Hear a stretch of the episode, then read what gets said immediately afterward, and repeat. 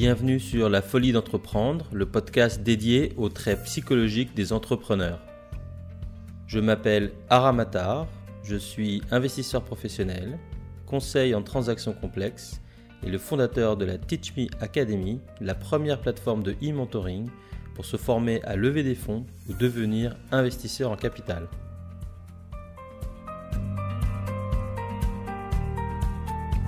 Ça m'a permis de comprendre un petit peu l'univers, comment il était structuré, qui faisait quoi, et est-ce qu'il y avait une place pour moi. Rencontrer des gens et faire du réseau, c'est clé. L'entrepreneur, il peut pas faire ça parce qu'il est tout seul.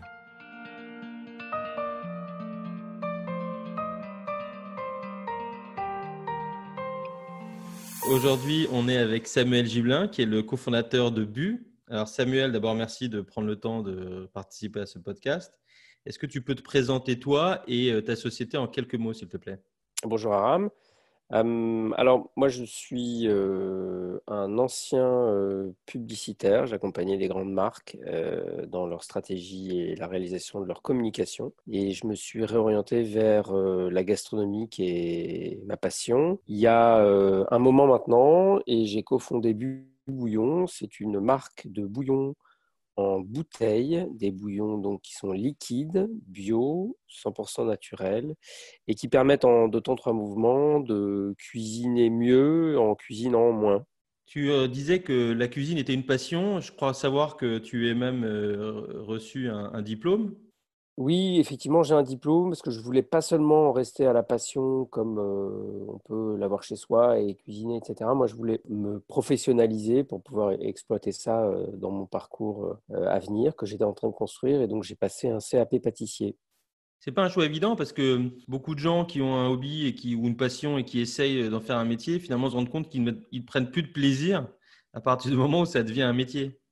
Absolument. Alors la petite différence, c'est que moi, ça a, plus été un, soutien technique pour la suite et surtout un atout pour me légitimer finalement sur un domaine dans lequel j'avais aucune référence. Quelqu'un m'avait dit, euh, quand j'ai cherché à aller vers cet univers-là, quelqu'un m'avait dit, ouais, mais enfin des gens qui aiment bien manger ou qui aiment bien les restos ou qui aiment bien les chefs ou qui aiment bien les recettes, il y en a je ne sais pas combien de centaines de milliers en France. Euh, qu'est-ce qui va te différencier Et puis surtout d'un point de vue professionnel? Et du coup, euh, moi, ça avait été un déclic de me dire, euh, il faut que j'ai quelque chose à raconter aux gens. Et, effectivement, je pense que si j'avais été pâtissier, ce qui était la suite du CAP pâtissier, j'aurais pas pris du plaisir parce que c'est pas vraiment ce que j'avais envie de faire. en revanche, je pense que si on a envie de faire ça, c'est très bien. Mais moi, c'était plus un, une corde à mon arc que j'allais exploiter et utiliser euh, ici et là, mais qui n'était pas euh, le cœur de mon métier d'après. Tu disais que tu avais rencontré du monde. quel type de personnes tu as cherché à rencontrer et qu'est-ce que ça t'a apporté dans ta vie d'entrepreneur qui, qui, a suivi? Alors, bon, moi, ma vie d'entrepreneur, elle, maintenant, ça va faire 5 ou 6 ans et elle n'a pas eu la même configuration. Il y a eu des phases assez différentes. La première étape, ça a été de, d'essayer de découvrir un univers que je ne connaissais pas, dans lequel j'avais aucune connexion. Donc j'ai suivi euh, lors d'un bilan de compétences euh, les conseils d'un atelier sur faire du networking et, je suis allé voir tous les gens que je connaissais en leur disant voilà, je veux rencontrer des gens dans cet univers-là. Est-ce que vous connaissez quelqu'un là, là, là, là, là et là? Et grâce à ça, j'ai eu des, des, des, mises en contact, des mises en relation et ça m'a permis de comprendre un petit peu l'univers, comment il était structuré, qui faisait quoi et est-ce qu'il y avait une place pour moi? Alors, il n'y en avait pas dans ce que je cherchais immédiatement, mais en fait, ça m'a fait rencontrer des gens et petit à petit, j'ai créé un nouveau réseau au sens vraiment positif du terme, c'est-à-dire des gens avec lesquels on peut être en contact régulièrement, échanger, discuter, euh, partager une passion, euh, des intérêts communs, etc. Et puis il y a une deuxième étape qui est là mon expérience d'entrepreneur de, travailler sur des projets, puis Bouillon. Et là, ça a été bah, un peu la même démarche. par exemple, on a cherché à rencontrer, à trouver un chef pour faire une recette. Bah, on a entrepris d'aller voir des gens qui connaissaient un peu ce milieu en disant est-ce que vous connaissez pas un chef qui correspondrait à notre philosophie? Est-ce qu'on peut faire? Voilà notre projet, etc., etc. Et de la même façon, on a rencontré un industriel, on a rencontré des gens qui font du marketing, on a rencontré des gens qui font de la finance, bref. Et pour moi, c'est le secret de l'entrepreneuriat. Enfin, c'est la, clé, euh, peut-être pas le secret parce que je ne pense pas que ce soit euh, secret, mais c'est vraiment la clé de, euh, pour un entrepreneur, c'est que il y a tellement de choses à faire et tellement d'inconnus, sauf à devenir entrepreneur dans un métier sur lequel on a une expertise évidemment, bah, qu'il faut rencontrer des gens. J'en parlerai peut-être un peu plus tard sur d'autres aspects. Mais pour moi, rencontrer des gens et faire du réseau, c'est clé. Pourquoi tu disais plus tard? Non, vas-y, hein, tu peux en parler maintenant. En fait, je pense que c'est clé à, plusieurs titres. C'est clé parce que, en ce qui me concerne, je suis sur un, un, sujet d'innovation, un produit qui n'existe pas, que personne ne demande ou ne demandait euh, avant qu'on arrive. Et pourtant, nous, on a flairé qu'il y avait un besoin, en tout cas qu'on répondait à un besoin et qu'il y avait une tendance et qu'on s'inscrivait dans cette tendance. Et comme on n'était pas du tout, euh, Sébastien, mon associé cofondateur et, et moi, on n'était pas du tout issus de ce milieu de l'alimentaire et de la gastronomie, il a fallu qu'on gagne en expertise, en expérience. Et le seul moyen de prendre des raccourcis, c'est de rencontrer des gens qui vont nous donner un petit peu de savoir sur ce qu'on ne sait pas. Parce que si on considère qu'on doit apprendre par soi-même et tout seul, euh, la courbe d'apprentissage, elle est ultra lente. Et donc, ça va nous prendre euh, une infinité de temps. Donc, à moins d'avoir énormément de moyens et de pouvoir prendre le temps, euh, bah, il vaut mieux aller voir des gens pour qu'ils nous aident sur ce qu'on ne sait pas faire. Ça, c'est la première raison. La deuxième raison, c'est que pour moi, euh, il y a quand même un schéma récurrent chez l'entrepreneur, c'est qu'il euh, est un peu tout seul dans sa bulle, il est un peu tout seul dans son monde et dans son projet ou dans sa boîte. Et c'est important d'avoir euh, de temps en temps de, s'extirper de tout ça, d'avoir un regard extérieur, bienveillant, critique, positif ou négatif, hein, la critique, sur ce qu'on fait, sur où on en est. Parce qu'un des risques pour moi, c'est vraiment de s'enferrer dans des convictions. À différentes étapes, elles arrivent, ces convictions, et ce n'est pas forcément euh, bon pour euh, le projet et, pour soi. Les convictions, ça peut être euh, mon produit est génial et s'acharner alors qu'en fait, il n'y a pas de marché. Ça peut être mon produit est génial et je le présente bien. Ben non, en fait, je le présente pas bien du tout. Mais ça, comme je suis le seul à le regarder et que je le montre à personne, personne ne peut me le dire. Donc voilà, je pense que c'est super important d'être accompagné, être entouré dans sa vie d'entrepreneur pour euh, euh, avoir un regard extérieur sur ce qu'on fait. Quelles sont les qualités du coup que tu penses qu'un entrepreneur doit avoir Là, quand je t'écoute, j'entends, euh, je sais pas, par exemple la curiosité, l'humilité, être tenace, un peu candide? Enfin, quels sont les types de qualités qui t'ont permis à toi de, de te lancer dans un secteur, hein, comme tu dis très bien, pour lequel tu avais une affinité, mais que tu ne connaissais pas professionnellement? Il y en a un certain nombre, et je ne prétends pas les avoir toutes. je dirais que il y a un, faisceau de qualité qui tourne autour de euh, la pugnacité, la résilience, la persévérance. Euh, parce qu'en fait, ça demande tellement d'énergie pour euh, avancer par soi-même, pour convaincre les gens, qu'il faut les avoir et il faut avoir une carapace un peu solide là-dessus. Parce que sinon, bah, beaucoup de gens s'arrêtent au bout d'un moment parce que, alors qu'ils ont des bons projets, mais c'est difficile et il ne faut pas se décourager. Ça, c'est le premier faisceau. Le second, je dirais que c'est plutôt autour de la curiosité et euh, le regard qu'on porte sur les choses, la curiosité et l'ouverture. C'est-à-dire que si, euh, euh, si on n'est pas curieux des autres, si on n'est pas ouvert sur le, ce qui nous entoure et sur, à l'écoute de ce qu'on peut nous dire en retour, et si on n'est pas aussi ouvert à aider les autres en retour, ben on ne fera pas de, de bonnes rencontres. Et c'est très important. Je prendrai juste un exemple. Avec Sébastien, ça nous est arrivé très fréquemment d'aller à des rendez-vous de réseau, de mise en relation. Tiens, vous devriez rencontrer un tel en se disant oh là là, ça va rien donner, qu'est-ce qu'on va faire là, etc. Et on s'est efforcé d'avoir cette démarche un peu curieuse. Alors, je pense qu'on l'est par nature, mais on s'est efforcé, alors qu'on vraiment on avait des pieds de plomb, d'être curieux de l'autre, de l'écouter, de présenter notre projet, et d'écouter en retour ce qui nous était euh, euh, renvoyé. Et ça a peut-être été les meilleurs rendez-vous qu'on a eus. Euh, et ça a débouché sur des choses qu'on n'avait pas du tout anticipées. Donc je pense que cette ouverture, cette curiosité, cette écoute, ça constitue aussi une facette de, des qualités de l'entrepreneur. Et puis après, je dirais un dernier pan, ce serait, une dernière facette, ce serait le courage et l'audace. Je ne sais pas si c'est des qualités, je ne sais pas si ça fait pas très humble de dire ça, alors que je pense que l'entrepreneur, il doit être à la fois, c'est un peu paradoxal, mais il doit être 100% convaincu de son truc et en même temps humble pour se dire peut-être que j'ai pas bon, peut-être que c'est pas si, peut-être que c'est pas comme ça qu'il faut faire. Mais bah, il y a un moment, il faut y aller. Et mmh, j'ai eu une vie de salarié avant, une vie d'entrepreneur aujourd'hui. Dans ma vie de salarié, j'ai toujours eu peur. Je, pense que ma prise d'initiative, elle était quand même assez limitée et puis, il y avait toujours ce rapport un peu à ben, il y a mon boss qui va me dire que, ou ma boss qui va m'indiquer ou me diriger, ou voilà. L'entrepreneur, il ne peut pas faire ça parce qu'il est tout seul devant le plongeoir et il faut qu'il saute. Quoi. Donc, l'eau, elle est peut-être pas chaude, elle est peut-être brûlante, mais il faut y aller. Faut au moins tremper un orteil pour voir et on ne va pas attendre que quelqu'un y ait une place puisqu'on est tout seul. Et du coup, ça, je pense que ça demande un peu d'audace et de courage euh, euh, qui, se, forge aussi avec le temps. Hein, euh. Moi, je ne m'estime pas être quelqu'un de très courageux. Et puis, je sais pas, c'est peut-être venu un peu. Et puis, bon, ça reste, encore une fois, je ne fais pas des opérations à cœur ouvert. Hein, donc, ça reste un courage très limité. Quoi. Je rebondis sur une chose que tu disais que, je vois très souvent chez les entrepreneurs, c'est qu'effectivement, à la fois, il faut être humble et écouter. Et à la fois, bah, comme tout le monde, quand même, généralement, te dit que ce que tu fais, c'est fou que personne en veut et que euh, tu perds ton temps, il faut quand même avoir euh, soit un sens du déni, soit, comme tu disais, une conviction forte de ce que tu fais. Donc ça amène à te poser la question suivante. Euh, comment est-ce que tu prends, toi, des décisions? Quel est ton fonctionnement interne La part d'intuition, la part d'expérience, le calcul du risque, l'écoute des autres alors, je vais répondre euh, d'abord en revenant sur le déni de réalité, parce que tout entrepreneur l'a un peu. Euh, en tout cas, euh, moi, je l'ai, c'est sûr. C'est que si j'écoutais tous les feedbacks que j'ai, qui me disent qu'il n'y a pas de marché, qu'on n'en a pas besoin, etc., bah, j'aurais pas fait ce que j'ai fait et j'aurais pas pas vendu 2000 bouteilles en l'espace de deux mois chez un nouveau marchand.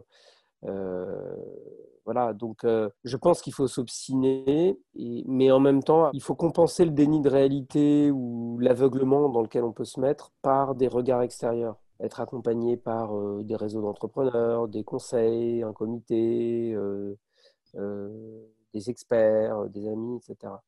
Et je pense que la prise de décision, elle va, elle est, elle est. Enfin, j'ai jamais vraiment théorisé ça, donc je pense qu'il y a une partie de, il y a une partie d'intuition et il y a une partie de retour d'expérience aussi. Euh, on se rend compte que, tiens, quand on dit telle phrase, euh, le client ou le consommateur euh, réagit très favorablement ou ça éveille une petite étoile dans l'œil. et du coup, on se dit, ah, là, il y a peut-être quelque chose à faire. et puis, les prises de décision, elles, elles, sont peut-être, parfois, elles sont très rapides, mais là, c'est plus de l'arbitrage, je dirais, financiers ou opérationnels assez simples. Et puis il y a des décisions qui se prennent, euh, elles ont besoin de décanter un peu. Et puis c'est l'accumulation finalement de, de faits, de retours d'expérience, de critiques positives ou négatives, qui amènent à se dire, bon, en fait, je crois qu'il faut euh, pivoter ou repositionner notre produit comme ci ou comme ça. Tu mentionnais Sébastien, ton cofondateur. Est-ce que c'est plus facile ou plus difficile de prendre des décisions à deux? Moi, je trouve ça beaucoup plus facile. J'ai pas du tout de doute là-dessus. Euh, moi, je pense que j'aurais été incapable d'être entrepreneur seul. Je pense que c'est très difficile et que l'équilibre euh, et le compromis euh, entre deux ou plusieurs, hein, pas, ça peut être à trois, à quatre, à cinq, est très utile et très, très bénéfique à la prise de décision. Parce qu'en fait, justement, on, on, a des biais de, cognitifs sur la manière dont on appréhende une situation. Et ça, euh, si on n'a pas l'autre pour euh, justement se réorienter ou changer son point de vue ou identifier ses biais, bah on va, on va pas prendre les bonnes décisions. Alors, c'est tout à fait normal et, et, et c'est pour ça aussi qu'on fait des erreurs. Mais l'intérêt d'être à deux, c'est que l'autre challenge la décision ou en tout cas l'impulsion ou l'intuition initiale. Pour moi, c'est un énorme avantage mais c'est moi. Il y a des gens qui savent décider tout seuls et, qui ont un esprit peut-être beaucoup plus analytique que moi et ça marche très bien comme ça. Ce qui m'a frappé la première fois que j'ai rencontré Sébastien, hein, parce que je te connaissais avant, et euh, d'ailleurs j'en profite pour le saluer, c'est à quel point vous êtes compatibles tous les deux. Euh, comment est-ce qu'on arrive à trouver un cofondateur comme ça? Alors moi, je suis pas un très bon exemple parce que c'est un hasard de la vie. Mais si j'essaye de, théoriser un peu ça, euh, Sébastien et moi, on a été mis en contact par quelqu'un qui s'est dit, tiens, ils travaillent tous les deux dans la publicité et ils aiment tous les deux euh, la gastronomie, ils sont passionnés par ça. Donc il y a peut-être des atomes crochus. Mais quand je l'ai rencontré, je ne m'étais pas du tout dit que j'allais euh, monter une boîte dans la gastronomie, du tout, du tout, du tout. C'était plutôt une rencontre de réseau, de tiens, bah, il y a peut-être des choses à faire, ça serait intéressant de rencontrer, etc. etc. Donc pour trouver son cofondateur, euh, bah, soit on a une bonne fée comme la personne qui nous a mis en contact et qui a identifié qu'on avait des, zones de, compatibilité, qui a identifié qu'on avait des, éléments de compatibilité. Soit je pense que c'est il faut rencontrer beaucoup de monde et identifier ce qui pour soi est très important. Pour moi, ce qui est très important et que j'ai avec Sébastien, c'est qu'on a une loyauté euh, l'un vis-à-vis de l'autre, on a une transparence et une exigence euh, commune euh, l'un vis-à-vis de l'autre. On se ment pas et même quand c'est désagréable, on se dit les choses. Et ça, je pense que c'est le plus important parce que si, on ne peut pas avoir euh, entièrement confiance en l'autre, pour moi, c'est quand même mal embarqué. Comment est-ce que tu vis tes moments d'euphorie, mais aussi tes moments de doute? Alors, mes moments d'euphorie sont toujours teintés de doute. C'est-à-dire que je suis toujours très heureux et j'ai une sorte de bouffée d'oxygène de, et d'enthousiasme qui euh, me prend et qui est assez communicative. Euh, euh, mais en même temps, je, me, je me tempère, et ça c'est mon caractère qui veut ça, mais je me tempère en me disant, soyons prudents, on n'est pas au bout du chemin et loin de là. Et, voilà. et mes périodes de doute, j'essaie de parler à des gens et j'essaie de regarder le positif. Alors, euh, c'est un peu de la méthode Coué, c'est un peu du déni de réalité de temps en temps quand il y a des choses qui vont pas et que on n'est pas là où on, voudrait, où on devrait être. Mais euh, je pense qu'il faut aussi se rappeler le chemin parcouru et se remotiver euh, grâce à ça. C'est une première chose. Et la deuxième chose, c'est dans le doute se dire qu'est-ce que, est-ce que dans cet élément de doute, dans cette phase de doute, il n'y a pas des signaux faibles ou des indices qui montrerait que euh, bah, il faudrait peut-être changer des choses. Euh, on n'a peut-être pas tout compris. Euh, voilà, c'est ce genre de choses que je fais. Donc pour résumer, l'enthousiasme, je, reste prudent. Le doute, je me refocalise sur ce qui a été positif dans l'aventure jusqu'ici ou dans les éléments récents et pour pas me déprimer moi-même de, ces doutes. Et deux, je porte un regard un peu critique en me disant est-ce qu'il y a quelque chose dans ce doute qui, euh, euh, avec toute bienveillance, est, intéressant pour euh, la poursuite de l'aventure? Est-ce que je ne peux pas optimiser des choses? Est-ce qu'il n'y a pas des choses qu'on a mal fait et qu'on devrait changer, etc., etc. Je vais te poser une série de questions qui font partie de la vie de l'entrepreneur, enfin en général. Donc, si, tu es d'accord, si tu n'es pas d'accord, tu peux aussi passer. Le meilleur moment de la journée? Le matin, parce que je suis reposé, frais, et puis je suis plutôt matinal. Et, j'ai pas tellement de. J'ai un temps pour euh, euh, avoir les idées claires, planifier ma journée ou ma semaine euh, et, avancer sur des sujets un peu plus qui demandent de la concentration. L'après-midi, j'ai plutôt, plutôt tendance à faire des à évacuer des mails, des, à préparer des, des, choses qui ne demandent pas beaucoup de, de, de concentration. Voilà. C'est d'ailleurs euh, un bon moment l'après-midi pour faire des réunions, contrairement au matin où, comme tu dis très bien, en général, hein, physiologiquement, on est, on est plus frais et il faut effectivement euh, se concentrer sur les tâches euh, qui demandent de la concentration. deuxième question, une bonne chose de fait Ah, le PGE. Une bonne chose de fait est une chose qu'on n'a plus à faire. Se coucher sans avoir terminé la tâche du jour. Alors c'est bien et c'est mal à la fois. Euh, non, mais c'est bien parce que je pense que l'entrepreneur, euh, s'il se fait une to-do euh, il n'a jamais fini, quoi, ou il ne se couche pas, ou, et, ça, c'est très dangereux parce qu'il faut garder de l'énergie, il faut garder de l'enthousiasme, de la fraîcheur, etc. Donc, il faut savoir se dire stop. Et c'est mal parce que si c'était une tâche du jour, c'est qu'elle devait être faite ce jour-là. Donc, c'est que quelque part, on a. voilà. Mais bon, en même temps, elle peut peut-être attendre le lendemain matin tôt, quand on sera plus frais. Se réveiller la nuit avec une idée ou un email à écrire? Moi, ça m'arrive pas. C'est ce que je pensais, te connaissant. non, moi, ça m'arrive très peu. Ça m'arrive euh, de rares moments quand euh, euh, je suis un peu angoissé, où là, effectivement, je peux me réveiller en, me disant zut, il y a ci, il y a ça, etc. Mais je ne me lève pas pour le faire. Un truc pour décompresser ou penser à autre chose? Bah, Il y en a plein. Regarder la mer, aller faire du sport écouter un morceau de musique qu'on aime bien, euh, euh, regarder une photo de vacances précédentes, euh, voilà. Et tu le fais souvent dans la journée ou tu le fais en fin de journée ou deux fois par semaine? Non, je le fais jamais. tu décompresses jamais? Bah Là, sur les deux derniers mois, assez peu.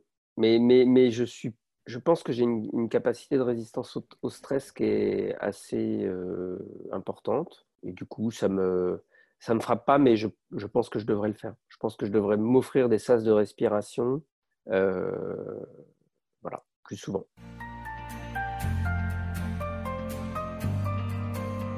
Alors pour terminer, on va faire euh, trois pastilles. La première pastille, c'est le chiffre de la semaine. Le chiffre de la semaine, c'est 62%. Dans une étude européenne hein, sur une dizaine de pays, 62% des entrepreneurs interrogés affirment que si leur start-up actuelle faisait faillite, ils en lanceraient une nouvelle, contre 20% qui indiquent qu'ils prendraient un emploi salarié. Qu'est-ce que tu en penses? Alors moi, je pense que je serais dans les 38% de manière momentanée. 38% parce que je pense que, sans pour autant considérer que la vie de salarié soit de tout repos, je pense que la vie d'entrepreneur est particulièrement éprouvante et qu'on est, on est très souvent seul euh, face à ces épreuves et qu'il euh, faut un peu se reconstituer, et notamment euh, dans le salariat, il y a un, confort psychologique, il y a un salaire qui tombe, on peut planifier des vacances, et on n'est pas dans une incertitude permanente comme on peut l'être dans l'entrepreneuriat donc, je pense que je passerai plutôt par cette case-là de manière momentanée. Si ça me plaît, je resterai. Et si, et si je, comme je le pense, j'ai besoin de voler de mes propres ailes à nouveau, je, retenterai autre chose un peu plus tard.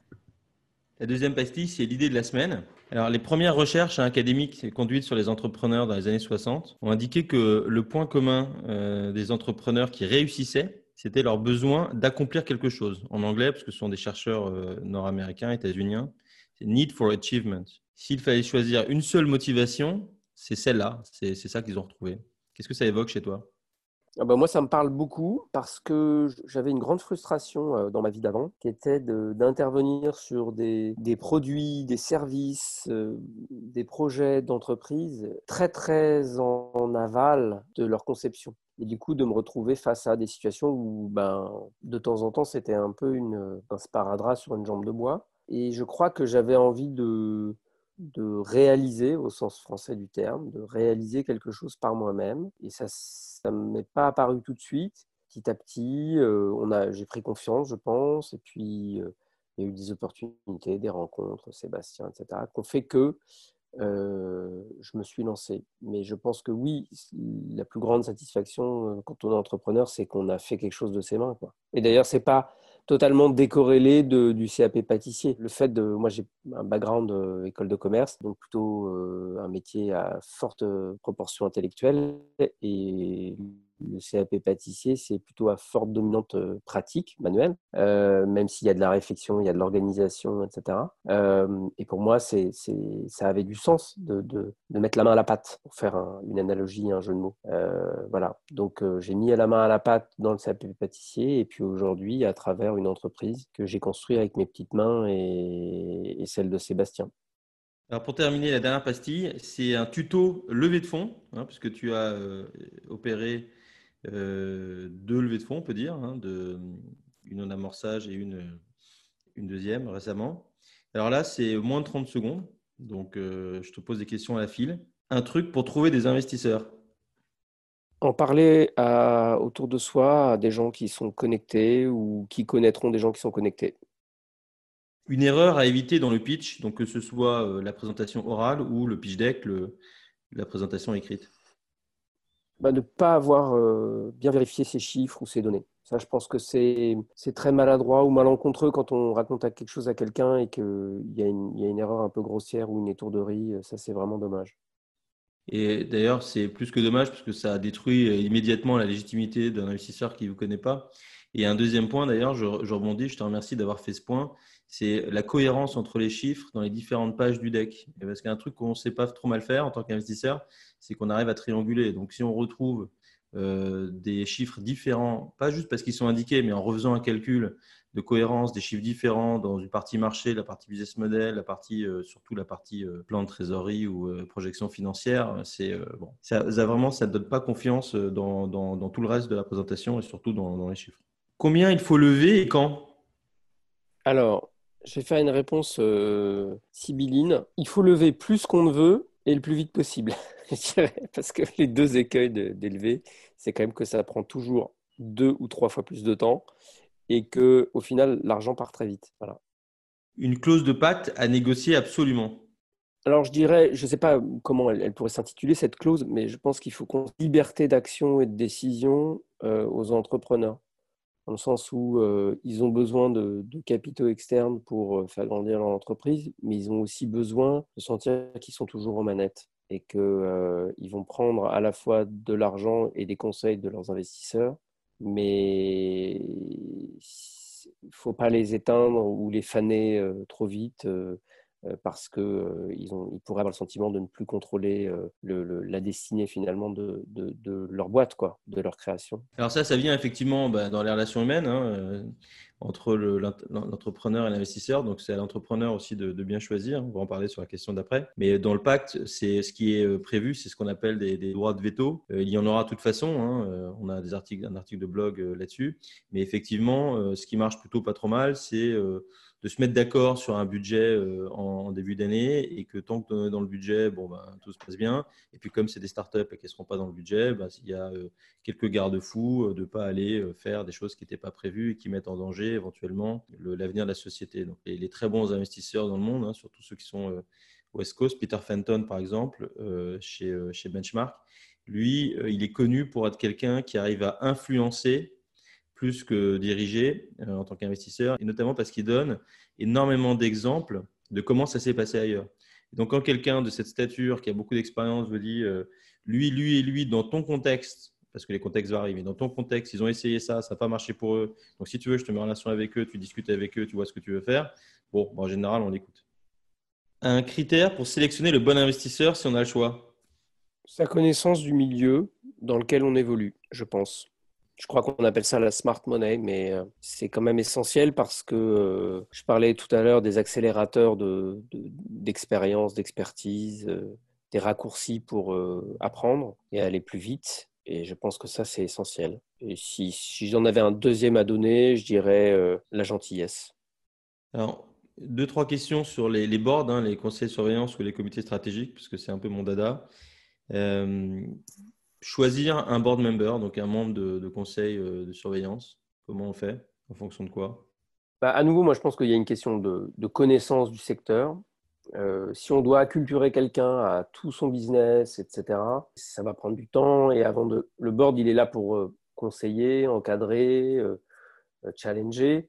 à mon sens, on ne peut le faire que quand on a une expérience dans ce domaine-là mais néanmoins, on peut, avoir, on peut imaginer dans, dans le board, il peut y avoir quelqu'un qui a un profil plus financier, un profil plus marketing, etc. Et donc, il faut, je pense que l'expérience, elle est, elle est, très importante sur, sur le marketing. Elle est peut-être un peu moins sur la finance, pour reprendre cet exemple-là, mais mm, parce que bah, il y a des, il y a des des systèmes, des, des métriques. Des... bref, ça fonctionne toujours un peu de la même façon. Donc voilà, ce qui est important, euh, je dirais, oui, à nouveau, c'est l'expérience. Moi, je me rends compte que euh, on, retire beaucoup, beaucoup plus d'un de, comité stratégique euh, avec des experts que, que quand il n'y en a pas. Et la deuxième chose, je dirais, c'est aussi l'investissement personnel du, du board member que quelqu'un qui euh, qu'on se sent pas tellement impliqué ou pas tellement présent ou on sent qu'il lit pas les choses, qu'on lui envoie, etc., bah, forcément, euh, lors du board ou du comité stratégique, euh, il va avoir un, input assez faible.